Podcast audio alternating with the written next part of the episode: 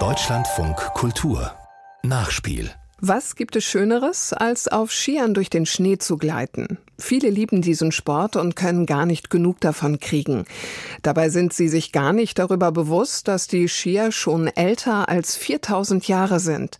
Zumindest die ersten Funde. Die waren ein Flechtwerk aus Rinde und sehr kurz, eigentlich eher Schneeschuhe. Die entwickelten sich bald zu ovalen Platten. Damit konnte man dann schon ganz gut gleiten. Sportlich wurden die Skier im 19. Jahrhundert in Kanada. Da liefen Goldgräber um die Wette auf vier Meter langen Skiern. Kurvenkratzen, die Geschichte der Skier, ein Nachspielfeature von Matthias Baxmann. Als Finn an diesem Morgen erwacht, dringt durch die Öffnung seiner Höhle nur noch ein schmaler Streifen Licht ins Innere seiner Behausung. Bereits am Vortag hatte es begonnen zu schneien. Nun liegt der Schnee bis knapp unter dem Höhleneingang. Doch Finn ist auf den Wintereinbruch vorbereitet. Schon im Herbst hatte er aus Birkenästen zwei ovale Ringe gebogen und in diese so entstandenen Rahmen ein dichtes Netz aus Lederstreifen von Rentieren geflochten. Am vorderen Teil ließ er jeweils eine Lasche für den großen Zeh. Mit diesen Fußreifen versinkt er nicht mehr bei jedem Schritt bis zum Knie im Schnee und kommt schnell voran, wenn er den Fährten der Wildschweine folgt. Doch sie sind immer noch schneller als er. In der Steinzeit haben die Leute überall auf der Welt, wo es Schnee gegeben hat, das Problem gehabt, dass sie auch im Winter raus mussten aus ihren Behausungen, aus ihren Höhlen. Und um nichts einzusinken im Schnee, haben sie sich Schneereifen gebaut. Heinz Eppensteiner im Starski Skimuseum von Lilienfeld in Österreich. Diese Steinzeitmenschen haben dann für uns dankenswerterweise sich also in ihren Höhlen mit Zeichnungen verewigt. Eppensteiner weist auf die Abbildung einer 12.000 Jahre alten Höhlenzeichnung aus dem chinesischen Altaigebirge. Den bisher ältesten Ski fand man in einem Moor in Schweden. Das ein Meter lange und zehn Zentimeter breite Brett ist etwa 4500 Jahre alt. In allen Schneeregionen der Erde glitt man seit Jahrtausenden mit unterschiedlichsten Brettformen über den Schnee. Manche waren vorn und hinten hochgebogen, eher kurz für Bergfahrten. Für die Ebene waren sie bis zu drei Meter lang. Eine Lederschlaufe diente als Bindung. Einige Skiläufer fuhren mit ihren Brettern wie auf Tretrollern. Mit einem kurzen, fellüberzogenen Ski stießen sie sich ab, um auf dem anderen zu gleiten. Man fuhr mit einem oder zwei Stöcken. Der alte norwegische Einstock war ein Teil der Ausrüstung der Jäger und Sammler. In der Steinzeit war dieser Stock für die Jagd und auch für den Kampf eine Waffe, eine Lanze oder ein Speer, wo er Tiere erlegt hat. Und die zweite Hand haben sie frei gebraucht, um das erlegte Tier oder das Brennholz am Schlitten oder am Brücken nach Hause zu transportieren. Da wäre ein zweiter Stock im Wege gewesen. Der neunorwegische Doppelstock hat sich dann also später durchgesetzt, wie also diese Jäger und Sammler mit ihren Rentierherden große Strecken auf den Weideflächen zurücklegen mussten. Und für größere Strecken ist natürlich die rhythmische Pendelbewegung mit zwei Stöcken sinnvoller. Das schnelle Fortkommen im Schnee bot auch bei kriegerischen Auseinandersetzungen einen Vorteil.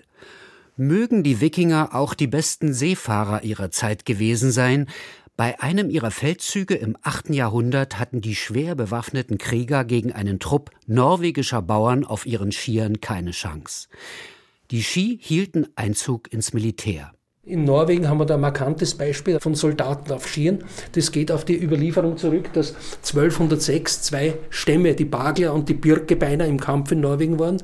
Zwei Soldaten auf Skiern haben den Prinzen, den Haakon Haakonsson, im Schneesturm aus der Kampflinie in Sicherheit gebracht. Darum wird seit 1932 der Gedenklauf in Norwegen alljährlich abgehalten. Bei diesem ersten Gedenklauf hatte der Ski als Sport- und Freizeitgerät schon knapp 100 Jahre Geschichte hinter sich. Sie begann mit der sogenannten Telemark-Epoche. Das war eine Gruppe von Bauersburschen aus der norwegischen Landschaft der Telemarken. Die haben also um die Mitte des 19. Jahrhunderts aus dem uralten Fortbewegungsmittel der Jäger und Sammler eine Sportart entwickelt, ein Freizeitvergnügen. Und auch ihnen benannt ist der Telemark-Schwung, also wo die Ferse frei ist, und der typische Telemark-Aufsprung, also der stilistisch schöne, der Skispringer, der heute noch praktiziert wird. Die Telemarker veranstalteten bereits Anfang des 19. Jahrhunderts erste Wettbewerbe im Skispringen. Die gesprungenen Weiten lagen bei knapp zehn Metern. Dem Norweger Sondre Nordheim reichte das aber nicht. Als leidenschaftlicher Skifahrer und Tüftler entwickelte er eine Art Seilzugbindung, mit der das weite Skispringen überhaupt erst möglich wurde. Er hatte die Idee, den Schuhabsatz mit einer Weidenrute am Ski zu befestigen, wobei die Ferse aber beweglich blieb. Mit dieser Bindung erreichte er 1860 bereits eine Weite von über 30 Metern. Diese Telemerker haben also diese Sportart nicht nur um 1850 in Norwegen, in Oslo präsentiert, damals noch Christianer, sondern sind dann ab 1853 nach und nach über die Ostsee zu uns gekommen in die Alpen und haben den Skilauf hierher gebracht, diese neue Sportart. Die Norweger ließen sich mit ihren Skiern aber in Thüringen ebenso nieder wie im Riesengebirge. Sie gaben Förstern Unterricht im Skilauf und überließen Stellmachern ihre Ski zum Nachbau. Gegen Ende des 19. Jahrhunderts sah man im Schwarzwald die ersten Ärzte auf Brettern über den Schnee gleiten. In einer Harzer Volksschule wurde sogar anstelle von Turnen offiziell Skiunterricht eingeführt. Natürlich mit Nachbauten der Telemark-Ski. Diese nordischen Ski sind also für sanftes Gelände geeignet, sind manchmal bis zu drei Meter lang gewesen und diese Rohrstabalbindung hat keinerlei seitlichen Halt an der Ferse gegeben. Die Rohrstabelbindung. Ein Lederriemen, der um den Schuhabsatz gespannt war. Die Ferse ließ sich zwar abheben, man konnte aber seitlich wegrutschen. Diese Bindung war seinerzeit für Langlauf und Skisprung zwar eine Revolution, doch zum Kurvenfahren bot sie keinen Halt. Es haben trotzdem also sich etliche Leute von diesen Norwegern inspirieren lassen, obwohl es mühsam war mit diesem Gerät und mit dem eleganten und schwer zu lernenden Telemark-Bogen. In erster Linie war es interessant für Gastwirte und Hoteliers, die sich für die tote Wintersaison eine Geschäftsbelebung erhofft haben.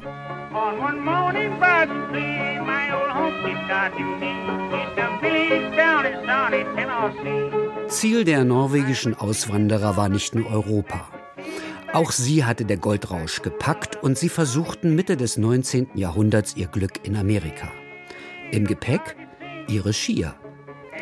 In der Sierra Nevada veranstalteten die Telemarker die vermutlich ersten Abfahrtsläufe Amerikas. Im Mountain Messenger vom 22. Februar 1863 war von einem Rennen im Onion Valley über eine Distanz von knapp einem Kilometer zu lesen. Der Gewinner soll mit seinen über drei Meter langen Ski die unglaubliche Zeit von nur 25 Sekunden für den Steilhang gebraucht haben. Der seinerzeit berühmteste Telemarker war Snowshoe Thompson, ein ehemaliger norwegischer Postbote. Für den Transport von Postsäcken von Placerville nach Genua im Carson Valley waren die Pässe der Sierra Nevada der einzige direkte Weg, im Winter jedoch unpassierbar. Der Umweg um die Berge hätte damals zwei Monate gedauert. Thompson schlug dem Postverwalter vor, die Säcke mit Skiern über die verschneiten Pässe zu befördern. Er bekam den Job und brauchte nur drei Tage. Im Winter 1857 durchquert Snowshoe Thompson die Sierra Nevada bei jedem Wetter 31 Mal. Finns Fußreifen bewähren sich. Bei der Verfolgung eines Ebers an einem steilen Hang rutscht er dem Tier sogar schneller hinterher, als es fliehen kann. Dann aber überschlägt er sich und landet kopfüber im Schnee. Wenn seine Fußreifen nur glatt wären, dann könnte er auf dem Schnee nicht nur laufen, sondern darüber gleiten. Als er beim Heimweg an einer Birke vorbeikommt, die von einem Blitzschlag zerspleist am Boden liegt, kommt ihm eine Idee. Abends in seiner Höhle will er darüber nachdenken. Der Durchbruch ist dann gekommen, wie 1888 der berühmte Polarforscher Friedhof Nansen seine Expedition durch das Grönland-Inlandeis unternommen hat, 560 Kilometer. Diese großartige Leistung ist natürlich also in der Weltpresse festgehalten worden. Man hat direkt gesprochen von der Begeisterung von Nansenfieber, tausende Leute inspiriert, die sich dann aus Norwegen solche Ski schicken ließen. Und einer von diesen vielen war auch Matthias Starsky. Dieser Matthias Starsky war im Gegensatz zu allen anderen der Einzige, der sich mit dem langen Ski, mit der losen Bindung und mit den Telemarkschwüngen nicht abgefunden hat, weil er erkannt hat, dass das auf den steilen hängenden Alpen nicht brauchbar ist. Und er hat dann einen kürzeren Ski gebaut mit einer festen Bindung, der Stahlsohlenbindung, also wo man das Abweichen des Fußes an der Ferse verhindert hat. Und mit diesem kürzeren Ski und mit dieser neuen Bindung hat Matthias Starsky eine neue Lauftechnik entwickelt, nämlich die alpine Linienfelder Schiefertechnik. Mit dieser Fahrweise reihte Starsky auf steilsten Hängen einen Bogen an den anderen. Er nannte sie den Schlangenschwung. Seine Schüler trugen 1905 den ersten Torlauf der alpinen Skigeschichte auf dem Lilienfelder Muckenkogel aus. Gegen diese Skifahrttechnik gab es jedoch starken Widerstand der Telemark-Anhänger. Sie wollten nur Sprung- und Langlauf pflegen und als sportliche Wettbewerbe gelten lassen. Etwas anderes war mit ihren Skiern auch nicht möglich. Hier liegt auch der Ursprung der beiden Namen nordischer Skisport und Ski Alpin. Doch zurück zum Schlangenschwung. Warum und wie der genau funktioniert, weiß Reinhard Valentin. Das war damals schon Detaillierung wichtig zum Bogenfahren. Heute ist sie noch extremer bei den Carving-Skien. In der Mitte ist der Ski enger und vorne und hinten ist er ein bisschen breiter und das ermöglicht leichtere Bögen zu machen. Das hat auch der Starsky so entwickelt. Reinhard Valentin ist Mitglied der Nostalgie-Skigruppe im österreichischen Treisen. Noch wichtiger ist die Bindung, die einfach ermöglicht, dass man auch Bogen fahren kann. Mit den anderen Schienen konnte man eigentlich keine Bögen fahren, man konnte nur stehen bleiben, umdrehen und wieder in die andere Richtung fahren. Und diese Bindung hält auch den Schuh am Ski und damit kann man den Ski führen. Die Starsky-Bindung war die innovativste Veränderung am Ski des ausgehenden 19. Jahrhunderts. Der Schuh ist fest mit einer Metallsohle verbunden, die sich über ein Scharnier am Ski nach oben klappen lässt. Ein seitliches Ausbrechen wird verhindert und man hat guten Halt auf den Brettern. Eine Bindungsart an heutigen Tourenski funktioniert genau nach diesem Prinzip. Die Lilienfelder Skifahrtechnik ist eigentlich ein Vorläufer der heutigen Skitechnik und nicht so viel anders. Es wird natürlich Stemmbogen gefahren und nicht so wie man heute Parallelschwung fährt, aber sonst ist das einfach die Urversion von Skitechnik. Dass man, wenn man einen Bogen machen will, zuerst einmal richtig Gewicht verlagern muss und ausstemmen muss, dann den Bogen durchführen, den Stock umsetzen und dann kann man wieder in die gerade Linie fahren. Reinhard Valentin ist Experte, denn wenn er und seine Nostalgiefreunde unterwegs sind, dann nur mit Starsky-Ski und dem entsprechenden Fahrstil. Diese Skitechnik war die Einstocktechnik die im alpinen Gelände sehr erfolgreich war. Man konnte im tiefen Schnee anschieben. Das war der große Vorteil von einem Stock, von einem langen Stock. Im Gegensatz zu vielen anderen Nostalgie-Skigruppen in Deutschland und Österreich fahren die Treisener nicht einfach mit einer beliebig alten Ausrüstung. Außer dem Starsky-Ski wird immer die Wintertracht von damals getragen. Eine dicke Langjacke aus Wollstoff, Hut, Wollstutzen, weißes Hemd mit Krawatte. Auch die Frauen tragen Hosen. Im obligatorischen Rucksack ist neben Proviant und Skiwachs auch ein Ersatzteil für den Ski. Es kann schon passieren, dass man in eine Mulde fährt und knackst plötzlich ist die Spitze ab. Ist natürlich schwierig, wenn man dann am Berg oben ist und man muss dann irgendwie runterkommen. Es gibt dann so aus Blech äh, Spitzen, die man draufschrauben kann, die hat man im Rucksack mit, dass man wenigstens notdürftig runterfahren kann. Im Rucksack auch immer dabei das Skiwachs. Für jede Temperatur die geeignete Variante. Von Harsch bis Pulverschnee. Niemals. Wir fahren immer mit Bienenwachs. Das war damals üblich, hält ganz gut, natürlich nicht so lange wie die heutigen Wachsversionen, aber Bienenwachs ist einfach ein gutes Wachs zum Rutschen und man musste natürlich die Ski immer wachsen, sonst bleibt der Schnee drauf kleben. Wir fahren nur historisch. Jetzt natürlich die Kunstschneepisten. Früher war das auf den natürlichen Schnee viel schöner zu fahren. Auf Kunstschnee haben wir ja keinen Halt, keine Stallkanten, nur ein Stock. Wenn auf der präparierten Piste 5 cm Neuschnee drauf ist, fahren wir wie Götter. Eduard Fürst ist Vorsitzender der österreichischen Nostalgie-Skigruppe. Wir kommen im Jahr auf circa zehnmal, dass wir vorzeigen, wie das Skifahren vor 120 Jahren jetzt war. Es gibt natürlich in der näheren Umgebung von Österreich, Italien, Schweiz, Deutschland auch Veranstaltungen. Es gibt auch Nostalgie-Weltmeisterschaften. Sind wir auch schon sechsmal mitgefahren. Die erste Nostalgie-Weltmeisterschaft war bei Neuschnee von 55 Zentimeter da ist es mit einem Stock schon sehr schwierig zu fahren. Aber wir haben es gemeistert. Von unserer Gruppe war einer der Letzte, der hat zwei Stunden gebraucht.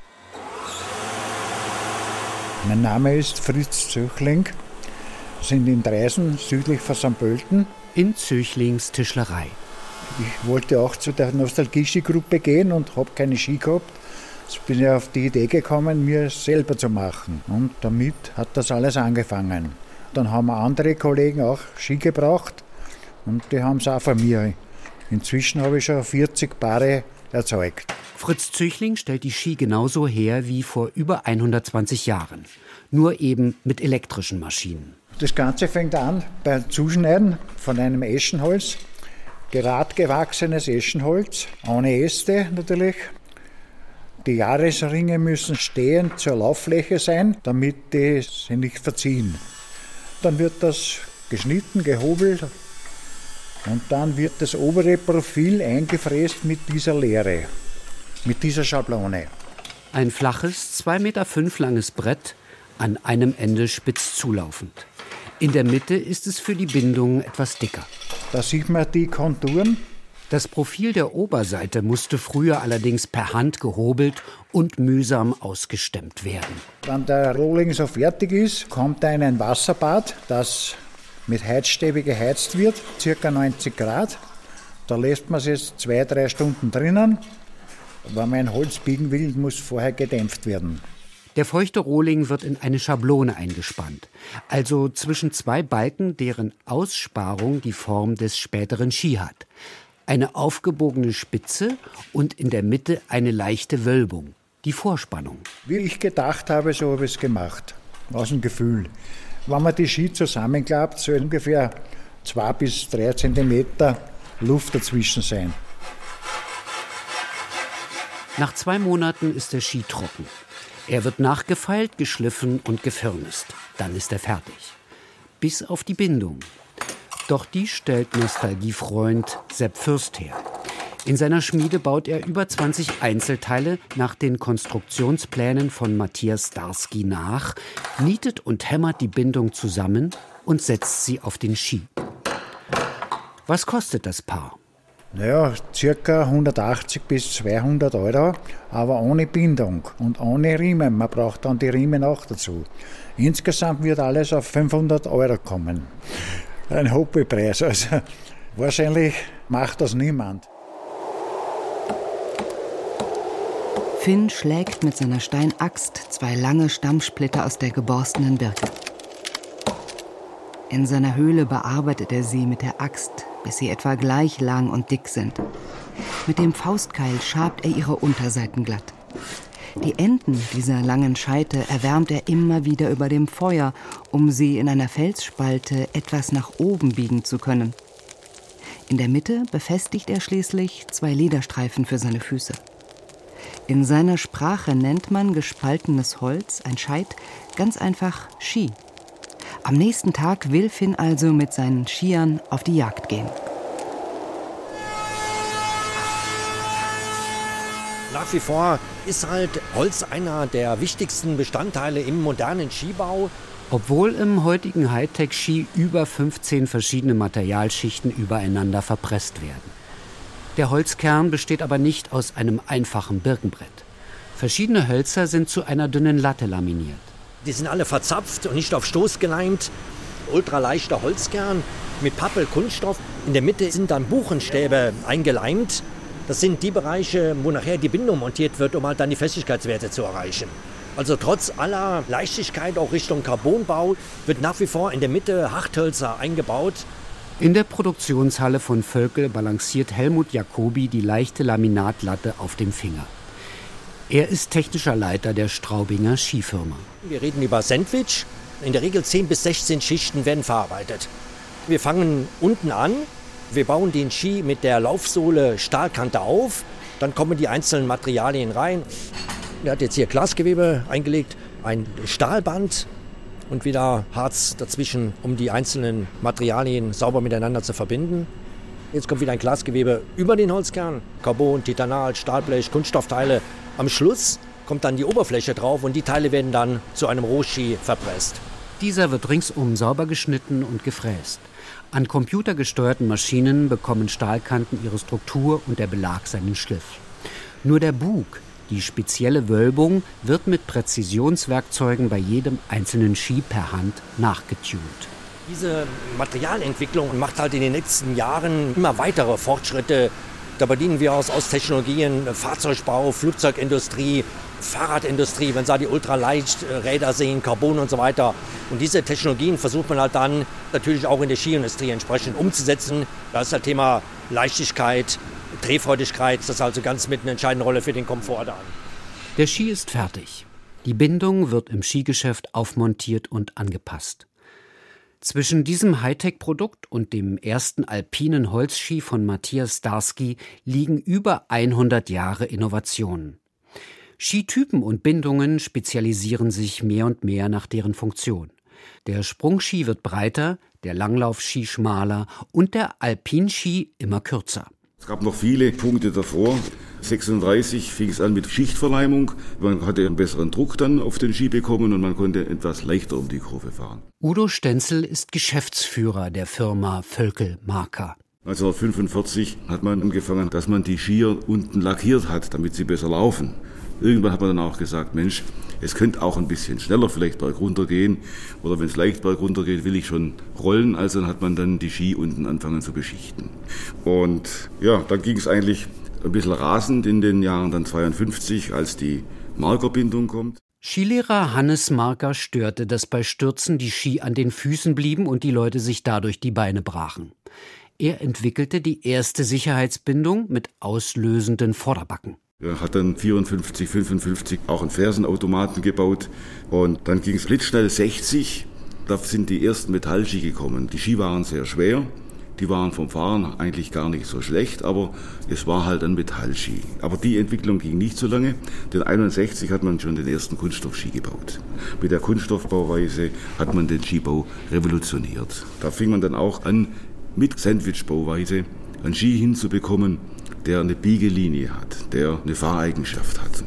Dann kann man sagen, ist man eigentlich erstmalig richtig Ski gefahren. Gleiches hätte Skipionier Starsky vor über 100 Jahren im Vergleich zu den Telemarkern vermutlich auch schon gesagt. Die große Revolution im Skibau war halt mit dem Carver Ski 1993 als man detailliert gebaut hat. Vorne breiter, in der Mitte schmaler, hinten breiter. Dann kriege ich ein einfaches Flex. Ich kann eigentlich nur mich ein bisschen nach rechts legen und der Ski geht schon in die richtige Richtung. Du kannst einfach auf der Kante besser fahren, du kannst besser beschleunigen. Es macht mehr Spaß. Carving-Skier wurden auch direkt dann im Rennsport übernommen. Ohne Carving-Ski konntest du im Wettkampfsport nichts mehr hinbekommen. Abseits der Piste fahren ist ein Trend oder Touren gehen. Dafür brauche ich immer unterschiedliche Skier und Materialien. Ein Tourenski, die haben zwischen 1,2 1,8 Kilo pro Ski. Die Leute wollen da leicht gehen. Und der Ski soll aber dann trotzdem wieder fahren und trotzdem einem Spaß bringen. Also muss ich entwickeln und mit Materialien versuchen, das Optimum rauszuholen.